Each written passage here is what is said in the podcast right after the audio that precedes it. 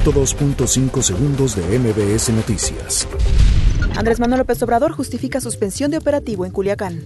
Donald Trump expresa solidaridad a México por hechos violentos en Culiacán. El PAN denuncia a Andrés Manuel López Obrador y su gabinete de seguridad por liberar a Ovidio Guzmán. Sedena despliega a 230 elementos de élite en Culiacán. Detienen a Mario N., exsecretario de Finanzas de Nayarit. Suspenden asamblea de Morena en la que participaría Mario Delgado. Mueren dos personas tras desplomarse una avioneta en Querétaro. Incendio deja tres muertos en Santiago de Chile. Aficionados de San Luis y Querétaro protagonizan pelea en el estadio Alfonso Lastras. 102.5 segundos de MBS Noticias.